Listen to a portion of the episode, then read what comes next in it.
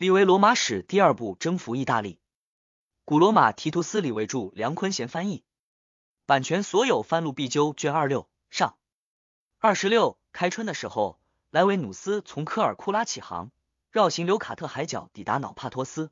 他发出通知，将从那里前往安提库拉，让斯格帕斯和埃托利亚人准备与他会合。安提库拉位于洛克里斯。当你进入克林斯海峡时，它在左手边。无论走陆路还是走海路，从瑙帕托斯到这里都是条捷径。大约两天后，对这里的海陆攻击开始。海上进攻力度最大，因为船上装载着各式各样的工程机械，还因为这里的围攻是由罗马人发起的，因此几天后该城投降，城市被交给埃托利亚人，战利品根据协议被交给罗马人。随后，莱维努斯接到一封信。通知他缺席当选执政官，普布留斯·苏尔皮丘即将前来接替他。他病了一段时间，因此回罗马的时间比大家期待的要晚得多。三月十五日，马克·马克卢斯就任执政官。当天，他只是例行性的召开元老院会议。他宣布不想在同僚缺席的情况下讨论国家和辖区问题。他说他很清楚，大群西西里人此刻就在罗马城外，住在对他怀有恶意的人的农舍里。他很想让他们把他的敌人散播的对他的指控公开出来。要不是他们声称因他的搭档不在而心存顾虑，他会立即在元老院举行听证会。只要他的搭档出现，他绝不会在元老院处理完西西里人的指控之前处理任何其他事务。他说，马克科尼略遍寻西西里，搜集尽可能多的人到罗马来指控他。此人还到处给人写信，谎称西西里还有战事，以便抹杀他的功劳。那天，马克卢斯赢得了温和节制的好名声。他宣布元老院散会。很显然，如果另一位执政官不回来，所有国务活动都将停摆，像往常那样，不作为引起民众的议论。他们抱怨没完没了的战争，以及汉尼拔军队所到之处对土地的破坏。意大利为兵革所困，几乎每年都有军队被消灭。当选执政官都好战，性情刚烈。即便是在和平时期，都有可能无事生非，更何况在战争年代，他们更不会让国家有喘息之机了。二十七，米涅瓦节前夜，大广场附近多处地方同时起火，终止了这些议论。七间商店，其中有五间是后建的，以及现在被称为新银行的银店，同时着火。住家跟着起火，那里没有公共建筑物，被称为采石场的监狱，于是以及王宫也被殃及。灶神庙主要是由于十三名奴隶的扑救。好不容易才被保住，他们被用公款赎买，获得解放。大火烧了一天一夜，大家都看得出此次火灾乃是人为，因为火焰是从距离较远的多个地方同时喷出的。执政官根据元老院的建议发布公告，任何揭露此次纵火阴谋的人，自由人将获得金钱奖励，奴隶将得到自由。在这一重赏之下，一名属于康帕尼亚人卡拉维家族，名叫曼努斯的奴隶出来告密。说他的主人和五名父母被福尔维处死的康帕尼亚青年贵族是纵火者，如果他们不被捕获，还会干出同样事情来。他们连同他们的奴隶一起被逮捕。起初，他们贬低告密者及其所提供的证据，说他一天前因为遭到鞭打，逃离主人家，因此怀恨在心，利用一次偶然的事件编造事实，进行无端的指控。但是，当他们面对告密者，和他们的奴隶同谋在大广场上受到指控时，便全都认罪了。主仆一起受到了惩罚，告密者获得自由和二万阿斯的奖金。执政官莱维努斯途径卡普亚，一群康帕尼亚人围住他，眼泪汪汪的请求他准许他们前往罗马拜见元老院。如果能够获得元老们的同情，或许能让他们免于在仇恨中被彻底毁灭，康帕尼亚国的名字也不会被福尔维铲除掉。福尔维声称，他个人与康帕尼亚人并无过节。不过，站在国家的角度，他确实敌视他们，因为两国是敌人。只要他觉得他们也是这么想的，就会继续这么做。在这个世界上，没有人比他们更加敌视罗马了。他之所以把他们关在城里，是因为如果让他们出去，他们就会像野兽般到处乱跑，撕咬屠杀他们所遇到的一切生灵。他们中有的人已经逃到汉尼拔那里，还有的跑到罗马去放火。执政官可以在大广场的灰烬里找到他们罪恶的蛛丝马迹。灶神庙保存着永恒的火种，帕拉提翁神庙是帝国最重要契约的存放地。这些地方都成了他们攻击的目标。他认为让康帕尼亚人进入罗马城是极其危险的。莱维努斯命令康帕尼亚人跟随他到罗马。行前，他让福尔维监督他们发誓，在得到元老院答复后五天之内返回卡普亚。他带着这群人以及前来迎接他的西西里人和埃托利亚人一起前往罗马。他带着这些战败者来到罗马，指控两个因攻占这两座最著名城市而声名鹊起的人。不过，执政官们的首要议题还是国家的形势以及战区的划分。二十八，莱维努斯向元老院报告的马其顿、希腊、埃托利亚、阿卡纳尼亚和洛克里斯的态势以及自己在海陆方面所取得的战绩。他说。由菲利普率领的前来攻打埃托利亚人的军队已经被他逐回马其顿，被迫撤往王国的腹地。罗马军队可以从那个地区撤出，单靠海军的力量就足以让国王不能染指意大利。关于他自己以及他所负责的战区，他就讲了这么多。两执政官共同提议分配所管辖区，元老院发布法令。意大利和汉尼拔战争由一位执政官负责，另一位执政官掌管提图斯奥塔基略指挥的舰队。并在司法官卢奇惊奇的协助下负责西西里战区。他们分到驻扎在艾特鲁里亚和高卢的两支军队，共四个军团。上一年度的两个城市军团被派往艾特鲁里亚，执政官苏尔皮丘指挥的两个军团被派往高卢。指挥高卢军队的人由负责意大利战区的执政官指定。司法官盖约卡尔普尼任满后被续任一年，派往艾特鲁里亚。昆图福尔维负责卡普亚战区，续任一年。裁减罗马和盟国军队，罗马军团由五千名步兵和三百名骑兵组成，参加战斗次数最大者得以退役。盟军留下七千名步兵和三百名骑兵，服役时间长者同样可以退役。上一年的执政官克纽斯福尔维没有变化，继续负责阿普利亚，指挥原有的军队，续任一年。他的搭档普布留斯苏尔皮丘奉命交出除海军外的所有军队。元老院还命令在执政官抵达辖区后。马克科尼略所率的军队必须立即开出西西里。参加过坎奈战役的两个军团被分配给司法官卢奇金奇，负责驻守西西里。司法官普布留斯曼留斯福尔所分的撒丁岛军队数量和上一年负责同一辖区的卢奇科尼略相同。执政官们奉命征召保卫罗马城的军队，但不得征召那些曾在马克克劳迪、马克瓦勒里或者昆图福尔维手下服过役的老兵。那年的罗马军队不得超过二十一个军团。二十九，元老院发布这些法令后，执政官们抽签分派辖区。马克卢斯抽到西西里级舰队，意大利和汉尼拔战争由莱维努斯负责。这一结果吓坏了站在执政官面前等待抽签结果的西西里人。对于他们而言，这无异于叙拉古再度失陷。他们的哀嚎声立即吸引了所有人的注意，成为随后议论的话题。他们穿上丧服，跑到元老们家。说，如果马克卢斯再次主管西西里，他们不仅会离开自己的家乡，还将离开西西里。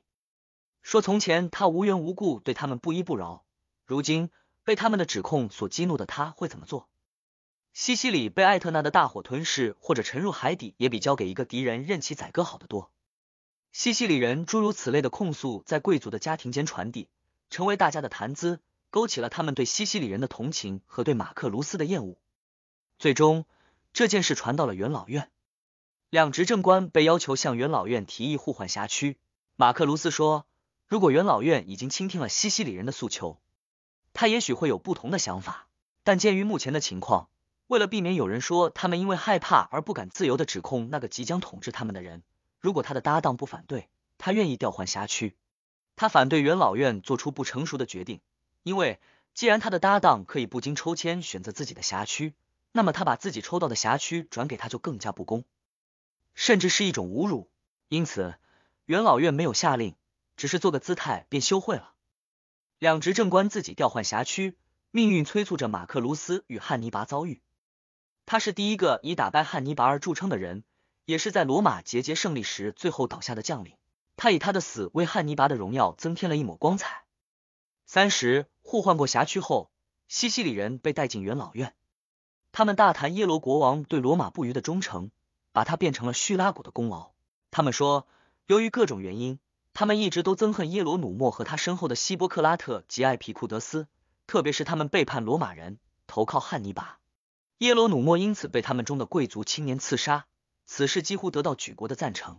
七十个他们中最杰出的青年密谋杀死艾皮库德斯和希波克拉特，但由于马克卢斯的疏忽和耽搁，没有在约好的时间率军抵达叙拉古，他们都被暴君们处死了。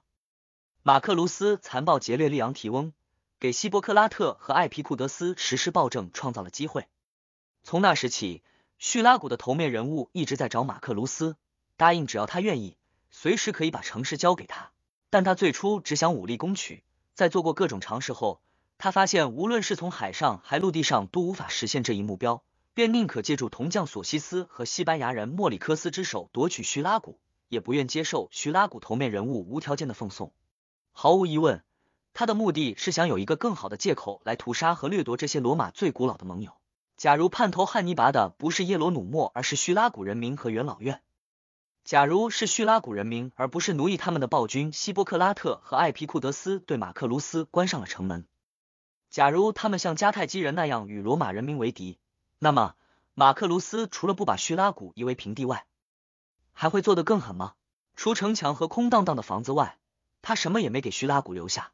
他们的神庙被撞开，惨遭劫掠；他们的神像及其装饰物被运走，许多人财产被夺走，家徒四壁。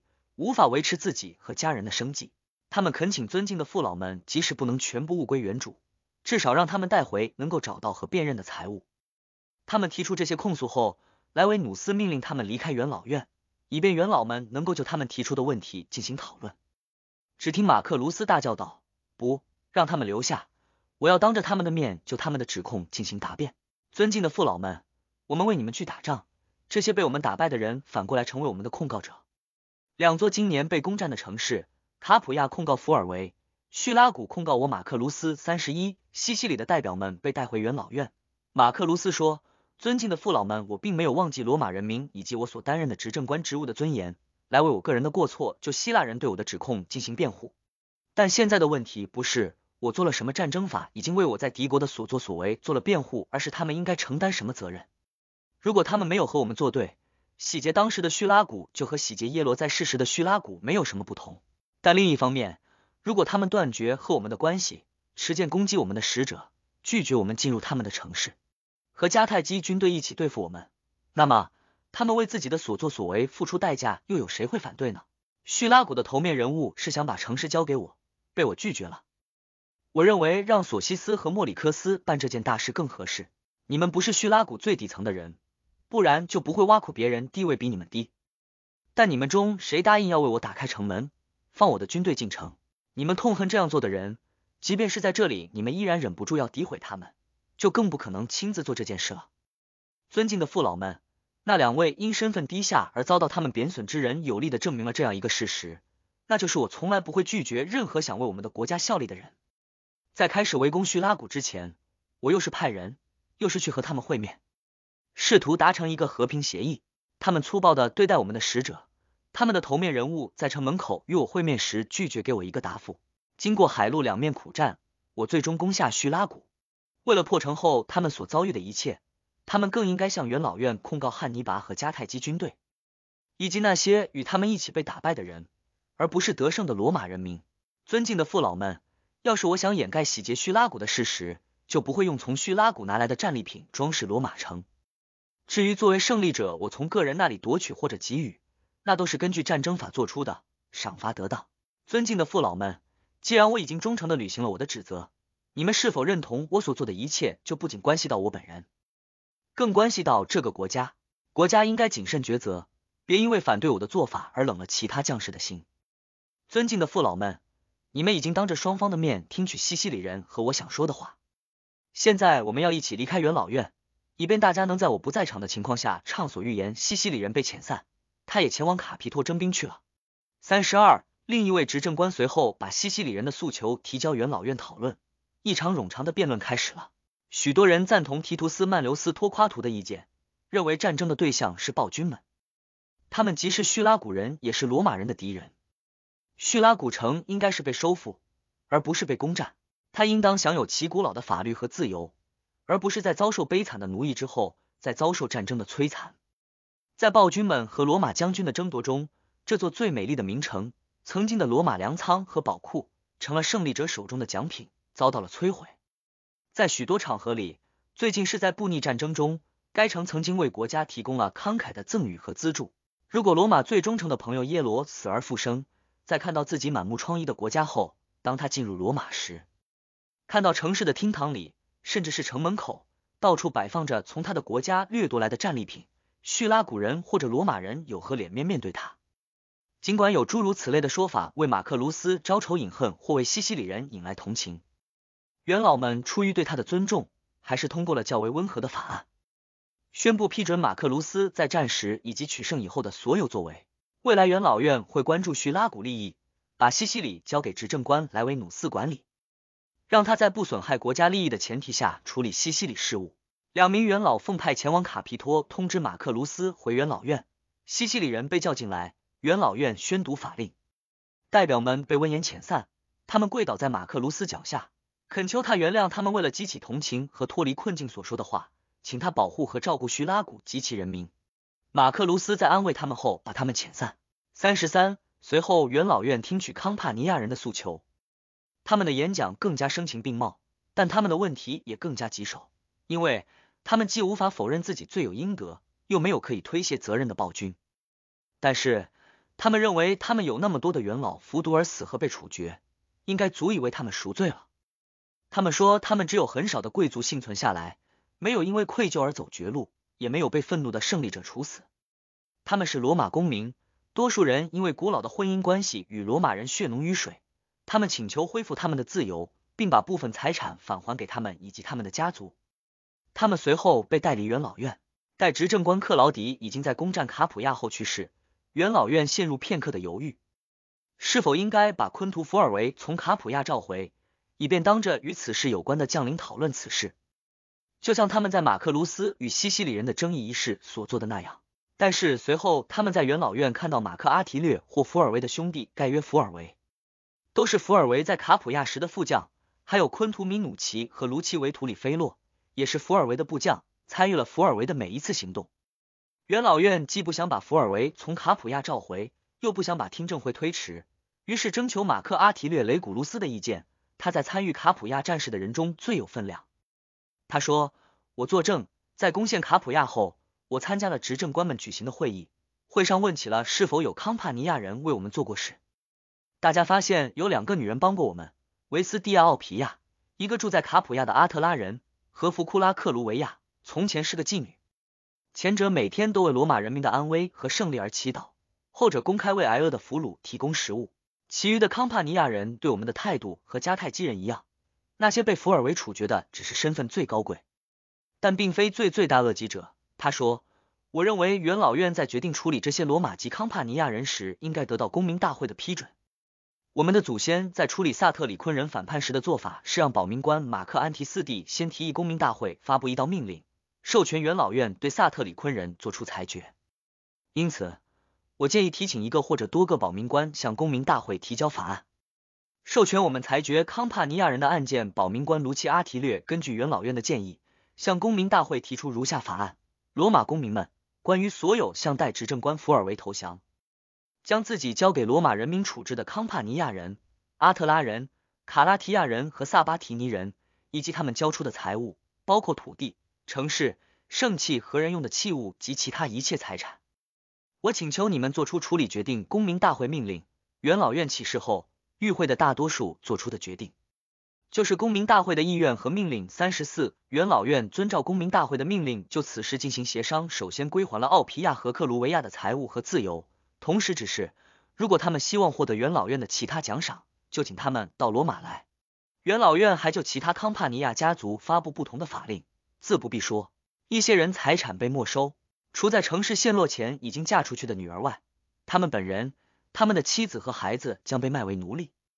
其他人被抓起来，等候审判。其余的康帕尼亚人以财产的数目作为是否没收的依据。除马匹以外的牲口、成年男性以外的奴隶，以及一切与土地无关的财物，物归原主。除本人或者其父母在敌人那里的所有康帕尼亚人、阿特拉人。卡拉提亚人和萨巴提尼人将被释放，但他们不得成为罗马或者拉丁联盟的公民。卡普亚城门关闭时，在城里的人在一个确定的日期之后不得继续滞留在城里或者卡普亚的土地。将在台伯河以外但不与台伯河相连的地方分给他们的一块土地上居住。那些在战争期间既不在卡普亚也不在任何叛离罗马的康帕尼亚城市居住的人，将被迁往利里斯河面向罗马的这一边居住。那些在汉尼拔到来之前投靠罗马的人，将被迁往福尔图努斯河的这一边，但不得在里海十五里以内拥有土地或者房屋。那些被迁往台伯河以外地区的人，他们自己及其子孙不得在除唯一苏特里翁或者尼佩特以外取得或者拥有土地，并且他们拥有的土地不得超过五十亩。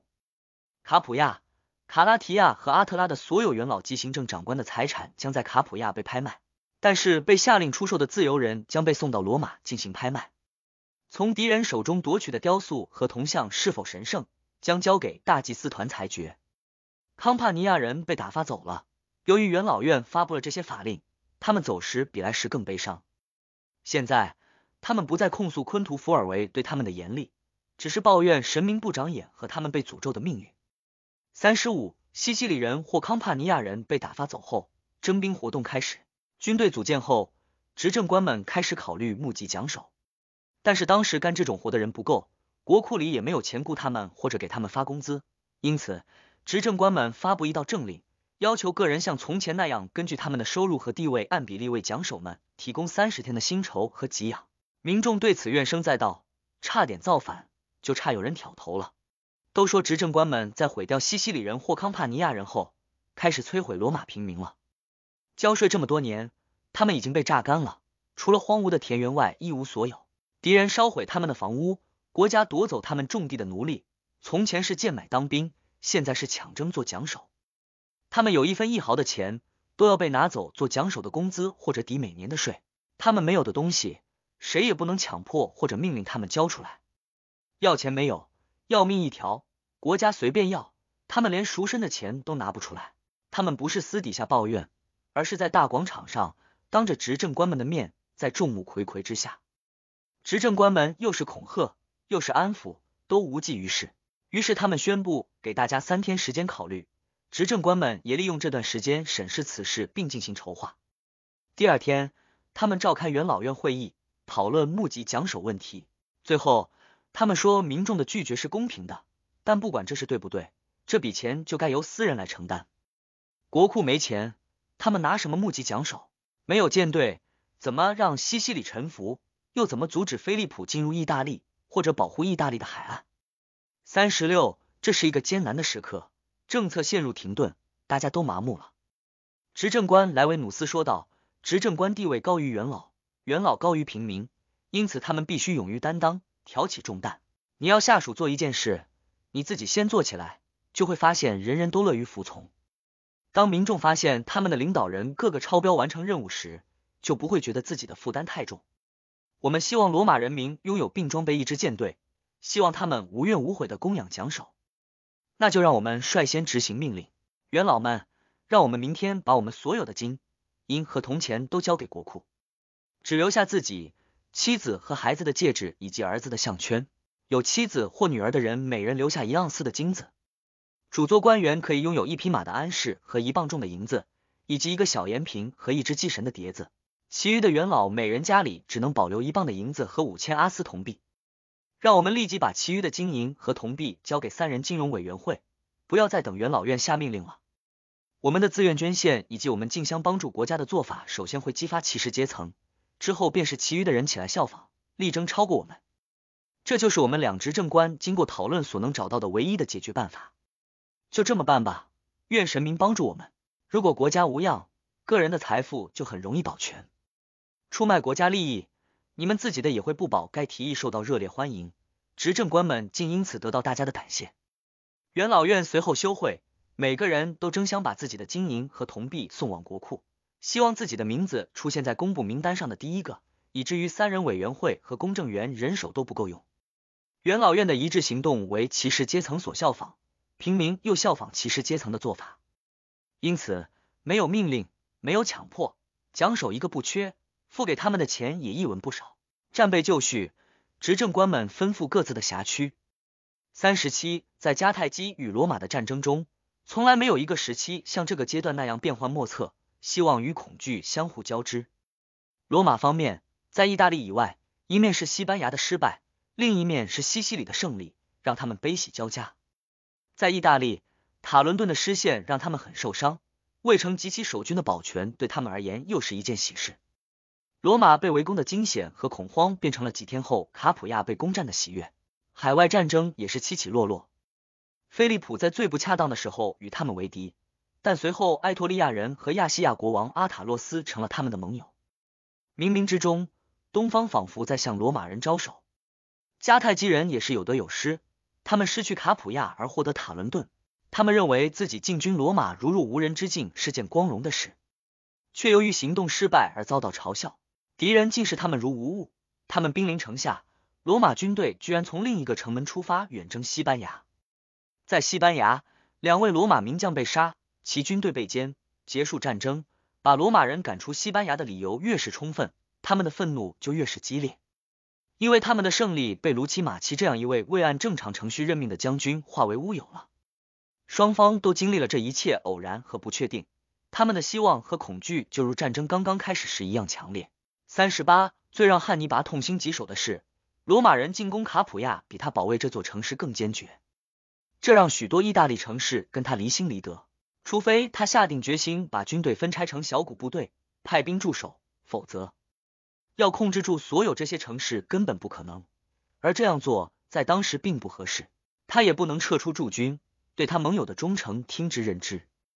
贪婪而残忍的本性驱使他洗劫自己无法控制的地区，为的是给敌人留下一片荒芜。这一决定的出发点及其后果同样可怕。不仅那些受到他严厉对待的城市离他而去，其他城市也纷纷效仿，因为这一警讯的影响远大于真实的灾难。罗马执政官也见缝插针，对这些城市施加影响。达修斯和布拉修斯是萨拉皮亚的头面人物。达修斯是汉尼拔的朋友，布拉修斯总是在自身安全的时候维护罗马的利益。布拉修斯秘密派人去见马克卢斯，让他觉得该城有望倒向他，但此事没有达修斯的协助无法完成。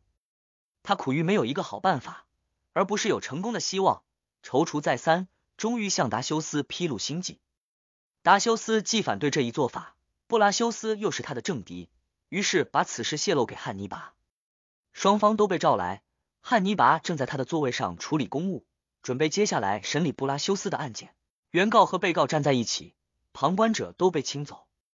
布拉修斯再次和达修斯提起出卖该城的事情，达修斯大叫起来，说事实明摆着。布拉修斯甚至当着汉尼拔的面谈出卖城市的事，汉尼拔和在场的人却认为。这样做太胆大包天，让人觉得不可信。他们认为此案无疑起因于双方的敌对关系，无凭无据，更像是捏造事实。双方都被遣散了，但布拉修斯并未就此收手，不断就是重提，证明这样做如何利己利国。最终，他说服达修斯把萨拉皮亚连同五百名努米底亚驻军一起交给马克卢斯。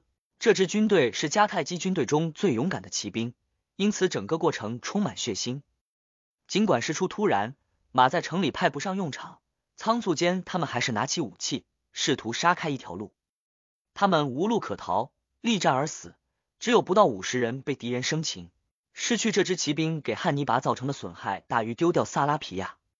在此之前，骑兵一直是他最有力的武器。此后，他在骑兵方面从未占过罗马人便宜。三十九，这期间，塔伦顿卫城给养缺乏，到了令人难以容忍的地步。卫城里的罗马守军及其统领马克里维完全仰赖来自西西里的供应。为了确保补给安全，经过意大利沿岸，罗马在雷吉翁驻扎了一支大约由二十艘战舰组成的舰队。舰队和运输指挥官德奇昆提出身卑微，却因作战勇敢而小有名气。起初，马克卢斯只给了他五艘战舰，最大的两艘是三列桨的。但是后来由于作战积极，他的舰队又增加了三艘五列桨战舰。最后。盟国雷吉翁、维利亚和派斯顿根据条约规定提供了一批军舰，为他凑齐了一支前面提到的拥有二十艘战舰的舰队。这支舰队从雷吉翁出发，在距离塔伦顿十五海里的萨克里波托遭遇了由德莫克拉特率领的同样数量的塔伦顿舰队。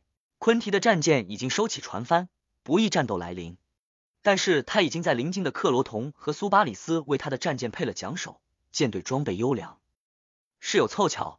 发现敌人的时候，风完全停了，他们有充足的时间卷起船帆，让桨手和士兵准备迎接即将到来的战斗。正规的海军很少像他们那样士气高亢，这是因为此战的重要性超过舰队本身。塔伦顿人在经历了将近一个世纪的被占领后，收复了自己的城市。如果在此次海战中能够夺取罗马人的海上控制权，便能在收复卫城的同时切断敌人的补给。罗马人守住卫城，则是为了证明他们丢掉塔伦顿不是因为敌人的实力和勇敢，而是因为遭到了偷袭和出卖。两边发出战斗信号，战舰朝对方冲撞过去，他们死战不退，用铁爪勾住对方，不让敌舰与自己的战舰分开。战斗在相距很近的地方展开，双方不仅使用了投射器，还短兵相接，船头咬在一起，不能挪动，船尾被敌人的桨推得滴溜转，战舰在一个很小的空间里挤在一起，几乎每一件落入海中的武器都有所杀伤。他们像在陆战中那样面对面战斗，士兵从一艘战舰跳到另一艘，但是最引人注目的战斗发生在最前面的两艘战舰之间，在罗马战舰上的是昆提本人。在塔伦顿战舰上的是绰号佩康的尼科，他恨罗马人，罗马人也恨他。正是他所在的党派把塔伦顿出卖给了汉尼拔，因此他们不仅有国仇，还有私怨。昆提正在一边战斗，一边鼓舞士气。此人趁昆提不备，一矛将其刺中，昆提一头栽倒在船头。得胜的塔伦顿人立即登舰，敌舰因失去指挥官而乱作一团。塔伦顿人将敌人击退，占领船头。罗马人靠在一起，艰难的守着船尾。突然，一艘三列桨敌舰在船尾出现，罗马人被两面夹击，成了俘虏。其余的罗马士兵一见将船被俘，大惊失色，四散而逃。有的战舰沉入深海，有的迅速滑到岸边，不久后成为图里人和梅塔彭顿人的猎物。跟随其后的运粮船很少一部分落入敌手，其余的船只调转船头，逃进开阔海域。与此同时，在塔伦顿发生的战事却有着全然不同的结果。一支四千人的搜粮队离开城市，分散到了乡间。卫城里的罗马指挥官李维一直在寻找出手的机会。他派行动敏捷的军官盖约百修斯率领两千名士兵出卫城，对正四散走在田间的敌人发动突袭。他们四处追杀敌人，最后把少数幸存者赶进城里。敌人落荒而逃，冲进半开着的城门。就这样。双方在塔伦顿打了个平手，罗马人在陆地上取胜，塔伦顿人打赢了海战。双方补给在望，却都失之交臂，同样大失所望。四时，这些事件发生的时候，那一年已经快要过去。执政官莱维努斯抵达新老盟友们翘首以待的西西里，叙拉古刚实现和平不久，一切还是乱糟糟的。他认为当务之急是解决那里的问题。他随后把军队开到阿格里根顿。那里被强大的迦太基驻军控制，战斗仍在进行。他交了好运，汉诺是迦太基军队的主帅，穆提尼和努米底亚人是他的依靠。穆提尼横扫西西里，忙于劫掠罗马的盟国，无论是用武力还是用计谋，都无法切断他与阿格里根顿的联系，也不能阻止他随意杀出。他因此声名鹊起，名头盖过了主帅，最终给自己招来嫉妒。他的成功不再被接受。因为取得成功的人是他，汉诺最终把差事交给自己的儿子，认为夺了他的兵权就能消除他在努米底亚人中的影响力。结果适得其反，他越是受到嫉妒，就越是被爱戴。穆提尼也没有逆来顺受，立即派密使去找莱维努斯洽谈交出阿格里根顿事宜。通过这些人，双方达成协议，定下计划：努米底亚人占领通往大海的城门，杀死门卫。将被派出去执行任务的罗马士兵接引入城。这支军队开进城市的中心地带或大广场，弄出很大的声响。汉诺认为这不过是努米底亚人发动骚乱，不足为奇，于是上前平息骚乱。他远远就发现对面来的不只是努米底亚人，又听到他并不陌生的罗马人的喊叫声。于是，在敌人的武器够得着他之前逃之夭夭。他带上艾皮库德斯，从相反方向的城门逃出。率少数随从来到海边，正好有艘小船停在那里。他们把争夺多年的西西里丢给敌人，渡海进入非洲。留下来的迦太基人和西西里人仓皇而逃，但逃生之路已被封锁，他们被杀死在城门附近。占领该城后，莱维努斯将阿格里根顿的领头人鞭笞并斩首，其余的人连同战利品一起被出售，金钱全部被送往罗马。阿格里根顿遭遇不幸的消息传遍西西里，所有城市突然转投罗马人。时间不长，就有二十座城市被出卖给他们，六座被攻占，多达四十座主动投诚，将自己置于罗马人的保护之下。执政官在根据表现奖励和惩罚了这些城市的领导人之后，鉴于他们已经放下武器，于是强迫他们把注意力转向农耕，以便让这座岛屿不仅供养岛上居民，还能像过去经常做的那样增加罗马和意大利的粮食供应。他带着一群阿加图纳乱民回到意大利，这些人多达四千，由形形色色的人组成，有流亡者和破产的人，许多人是罪犯，靠劫掠为生。无论是在家乡受着法律的约束。还是像现在这样，由于机缘巧合聚集到了阿加图纳，这就是他们的生活。莱维努斯认为岛上刚刚安定，把这些人留下并不明智，会成为新的动乱苗子。此外，雷吉翁人正需要一支习惯于劫掠的队伍，好去洗劫布鲁提翁人。这些人可以派上用场。就西西里而言，战争在这一年结束。四十一开春时，普布留斯斯基皮奥放战舰下水。召集盟军在塔拉科会合，命令他的舰队和运输船从那里驶往埃布罗河口。他还命令他的军队离开冬令营，到同一地点集结。随后，他率领五千盟军从塔拉科出发，去与罗马军队会师。抵达军营后，他觉得应该对他的士兵，尤其是那些在两次大败中的幸存者，发表一番讲话。为此，他召开士兵大会，发表如下演讲：在我之前。从未有过一个将领会在获得他的手下效力之前就对他的士兵表示感谢，而这又是他们应得应分的。在我看到我的辖区和你们的军营之前，命运就把我和你们连在一起了。首先是因为你们在我的父亲和叔叔生前和身后对他们所表现出来的尊敬，其次是因为你们为罗马人民和我这个继任者夺回并保全了在那场可怕的大灾难中失去的这个行省。但是现在，承蒙神明眷顾，我们的奋斗目标已经不只是我们能够留在这里。而是要让迦太基人出局，不是要站在艾布罗河岸阻止敌人过河，而是要渡过河去，把战火烧到对岸。考虑到你们对刚刚发生的不幸记忆犹新，以及我的年龄问题，我担心你们中的一些人会认为这一计划过于大胆了。没有人对在西班牙的失败更加刻骨铭心了。我的父亲和叔叔在相继不到三十天的时间里被杀，我的家族死亡相续，尽管成为孤儿让我伤感。但我们国家的好运和勇敢却不容我对国家的安危感到绝望。冥冥之中仿佛自有定数，在所有重大的战争中，我们的国家总是在战败后反败为胜。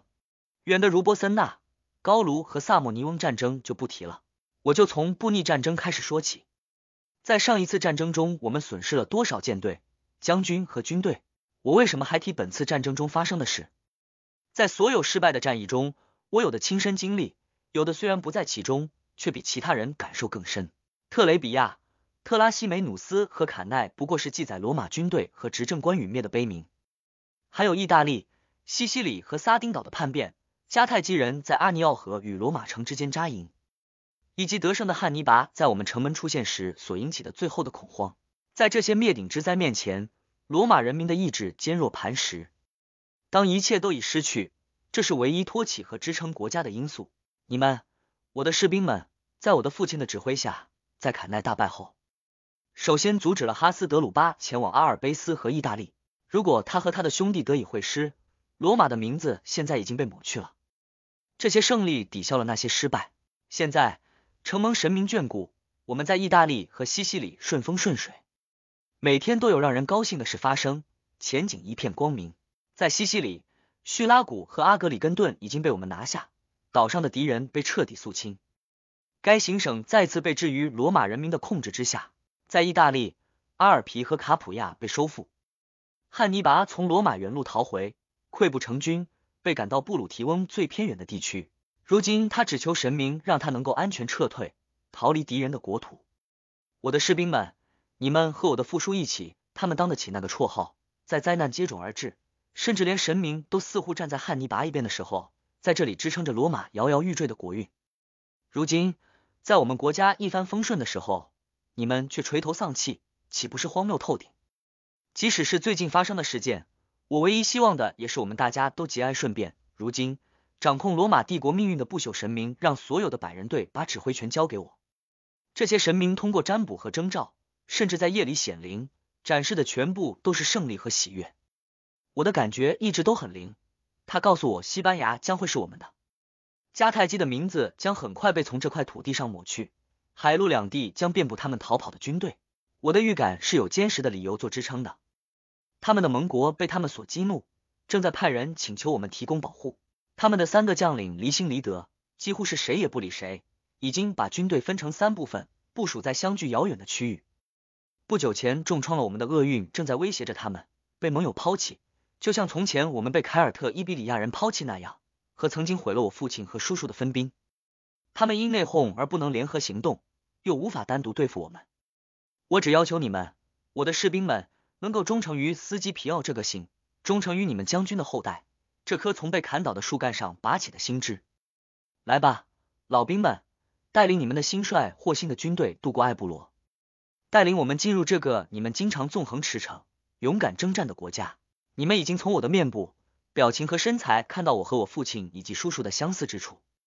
不久，我就会让你们看到他们的才华、荣耀和勇敢的回归。让你们每个人都说，你们的统帅司机皮奥已经复活，或者是再生四十二。在发表完这番鼓舞人心的讲话后，他留下希拉努斯以及三千名步兵和三百名骑兵保卫那个地区，亲率其余军队渡过艾布罗河。他的军队包括二万五千名步兵和二千五百名骑兵。有人试图说服他，迦太基军队已经撤往三处相距遥远的地方，他应该进攻距离最近的敌人。但是他认为这么做有风险。可能会迫使敌人集中兵力，他独自无法对付这么多的敌人。他决定先进攻新迦太基那座城市，不仅拥有巨量财富，还储存着各式各样的军用物资。那里有敌人的武器、金钱和来自西班牙各地的人质。此外，该城位置方便，不仅是前往非洲的通道，还有一个可以吞吐任何数量舰队的港口。而且据我所知，那可能是西班牙唯一面向地中海的海岸。除盖约莱留斯外，没人知道目的地在哪里。莱留斯奉命把舰队开过来，但要控制速度，以便与陆军同时出现在新加泰基港。海陆两军在离开艾布罗河七天后，同时抵达新加泰基港，在城北扎营。他们在军营的后方修建防御工事，前方地势优越，可保无虞。这时候，新加泰基的情况是这样的：在西班牙海岸中心点附近，有个基本面向正西南的海湾，纵深约二千五百步。宽略大一些，在海湾的入口有一座小岛，是通往大海的障碍，阻挡着除西南风外的海风。海湾的头部是一个半岛，该城就建在这个突出部上。城市的东部和南部面向大海，西部被一个泻湖包裹着。湖向北部延伸，深浅随潮汐变化。有一条宽约二百步的地峡连接该城与大陆。尽管在这里修筑工事对于这位罗马将军而言易如反掌，他却没有这么做。也许他是因为高傲，想是强于敌，也可能是他想在频繁进攻城墙时方便撤退，我们不得而知。四十三，在完成其他必要的工作后，他把战舰开进港口，向敌人展示海上封锁的阵容。随后，他巡视整个舰队，嘱咐舰队指挥官要特别注意夜间警戒，因为被围困的敌人通常都会试探各个可能突破的部位。随后，他返回军营，召开士兵大会。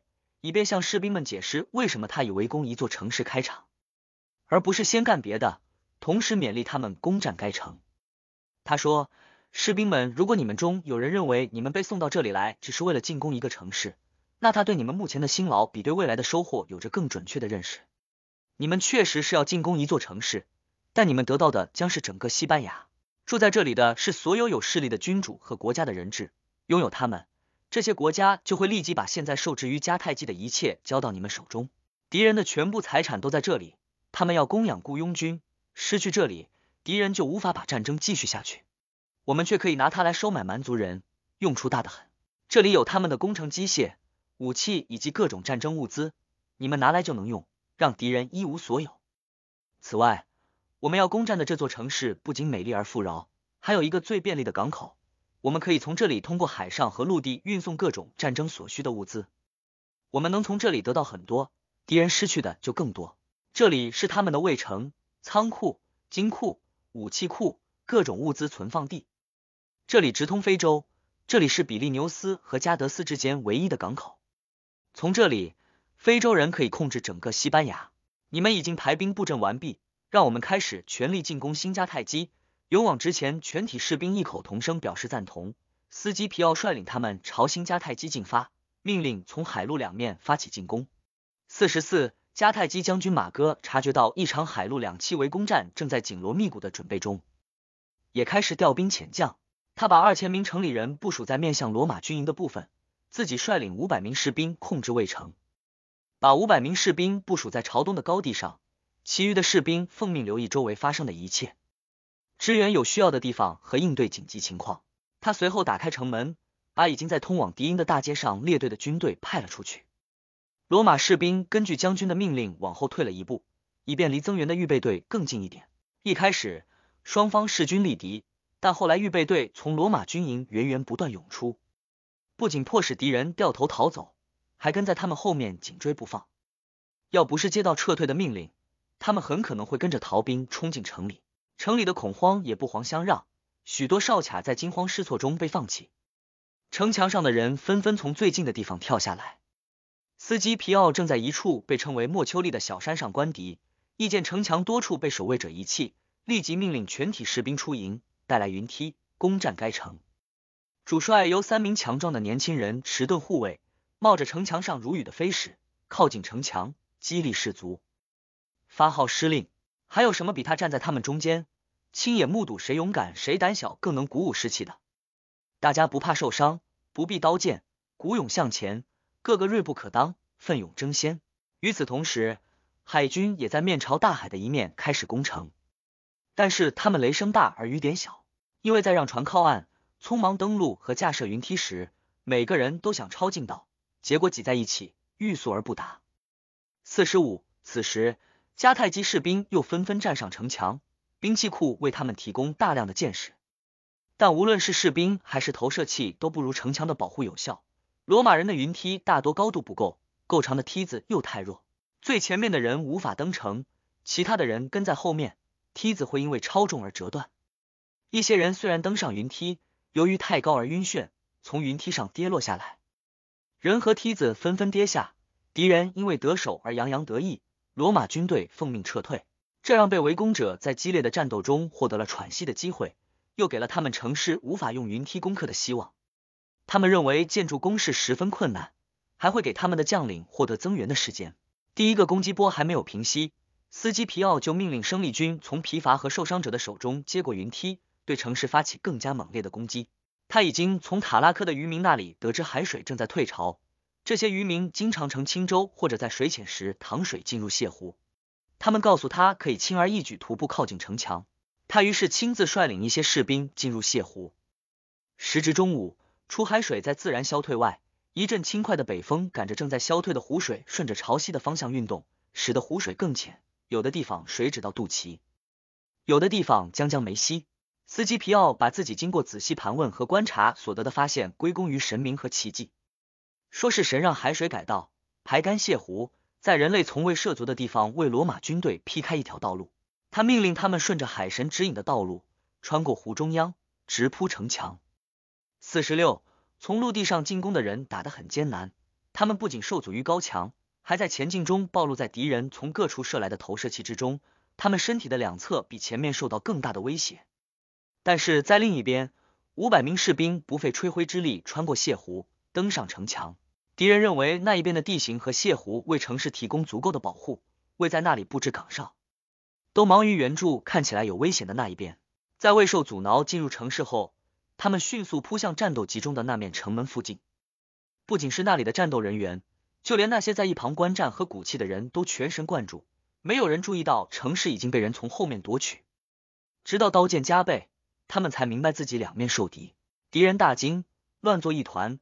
两面的城墙都被占领，大门被从里外两面打开，门被砸得稀烂，为冲进来的军队扫清障碍。许多人爬上城墙，忙于砍杀城里人。那些从大门进来的人列成队形，在军官的带领下穿过市中心，进入大广场。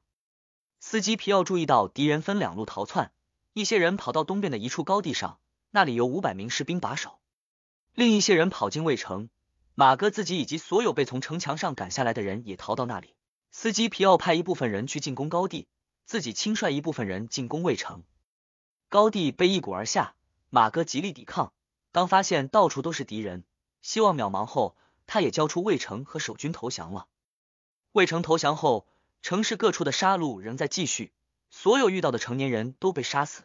之后一声号令，杀戮停止，胜利者开始劫掠，收获颇丰。四十七，多达一万名自由男性被俘，新加太基城的公民被释放，在战争中保留下来的城市和财产被归还给他们。斯基皮奥把俘获的两千名工匠充作罗马人民的公共奴隶，承诺只要他们努力提供战争物资，很快就会获得解放。他把年轻健壮的居民和奴隶分配给海军做桨手，又把缴获的五艘战舰加入到舰队之中。此外，西班牙人质得到盟国孩子一般的照顾。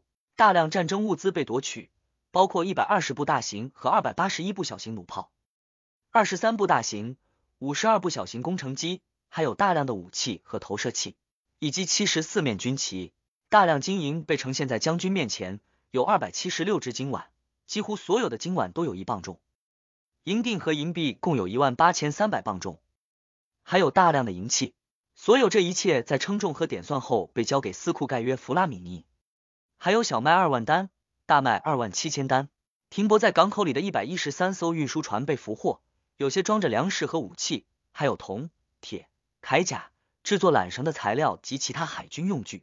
事实是，有如此巨量的军事物资被虏获，相形之下，新加泰基城变得无足轻重。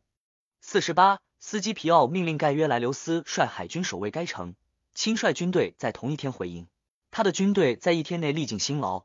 士兵们人困马乏，他们与敌人交战，历尽艰险，占领该城。夺取该城后，他们在不占地利的情况下与逃入魏城的敌人战斗。之后，他让他们休息。第二天，他召开陆海军士兵大会。首先，他把赞美和感谢归于不朽的神明，是他们不仅在一天里让他做了西班牙最富庶城市的主人，还预先把几乎是全非洲和西班牙的财富聚集在那里。他们让敌人一无所有。让他和他的军队应有尽有。他随后高度赞扬了士兵们的勇敢，无论是敌人的突袭、高耸的城墙、无人涉渡的泻湖、高处的堡垒，还是卫城，在坚固的地方都不能阻止他们攀登和突破。尽管功劳是大家的，但是他说第一个登城的人必须受到特别嘉奖，他将获得一顶 B 型金冠。他要求那个认为自己应该的此奖赏的人出来认领。有两个人出来认领。他们是第四军团的百夫长昆图特雷比略和海军士兵塞斯都迪吉提，身边起哄的人比他们本人还来劲。海军统领盖约莱留斯支持海军，马克森普罗尼图迪塔努斯护着陆军。竞争开始有了哗变的苗头。斯基皮奥认为应该指定三个代表，在熟悉案情和检视目击者后，裁决谁是第一个登城破门者。他在两队的拥护者莱留斯和森普罗尼之间增加了普布留斯科尼略克劳迪作为中间人。命令三个人坐下来裁决此事，双方都心高气傲，竞争越来越激烈。仲裁人没做成，反倒成了自己一方的支持者。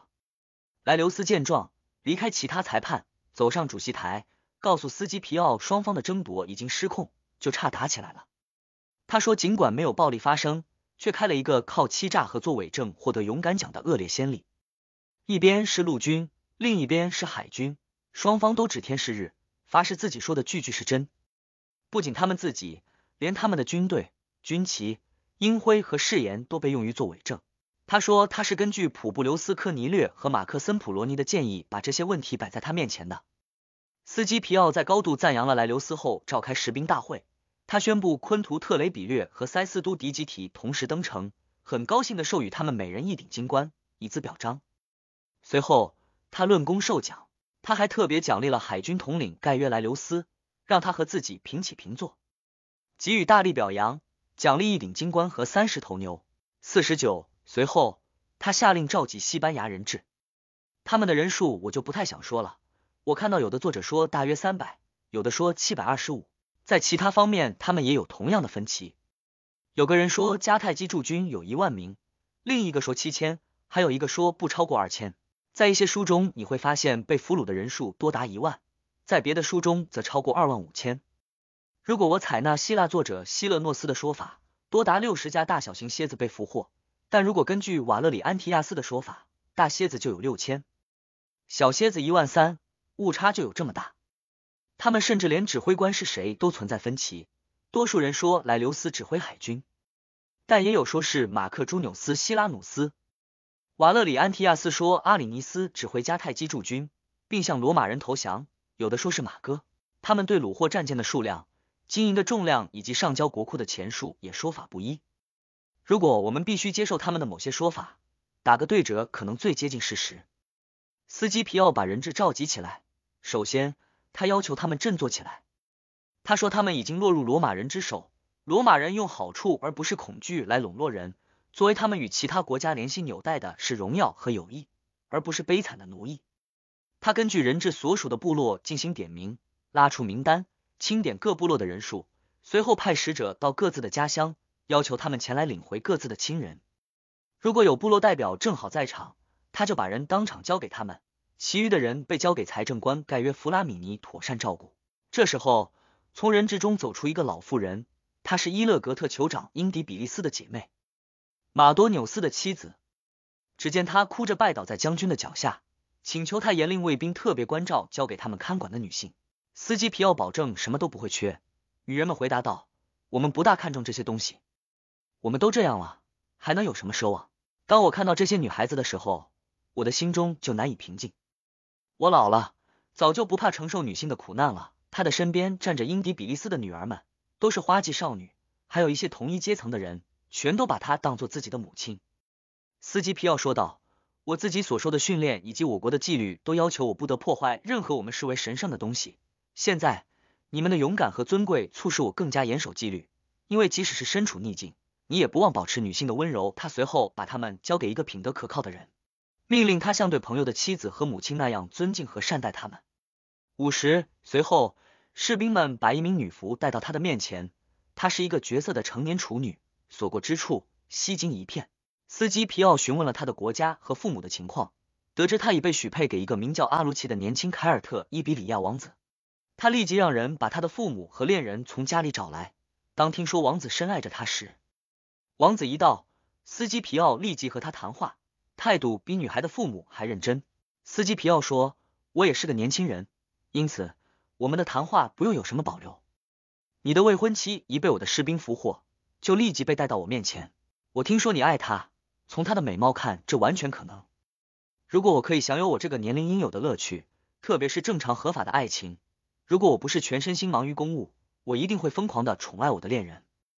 我全心全意祝福你们，你的恋人在我的保护下，就像在娘家时一样受到尊重。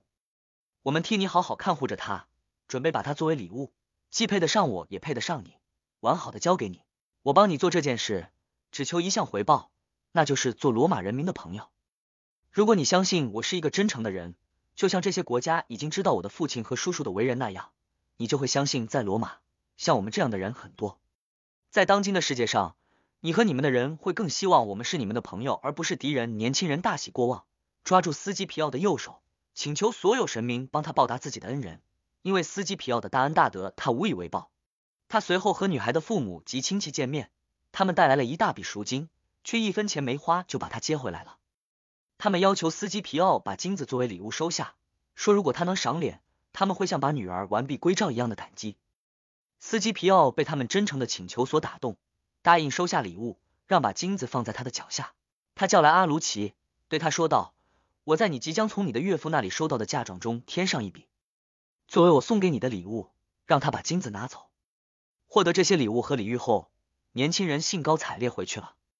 他在自己的同胞面前盛赞司机皮奥，说有一个天神般的年轻人来到他们这里，他不仅战无不胜，而且慷慨仁慈。王子在臣民中招募军队，不几日，他率领一千四百名精锐骑兵回到司机皮奥身边。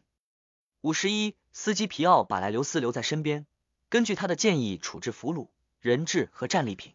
这些事全部安排妥当后，司机皮奥拨给莱留斯一艘五列桨战舰，从俘虏中挑出马哥以及约十五名和马哥同时被俘的元老，让他带着这些人登船回罗马献捷。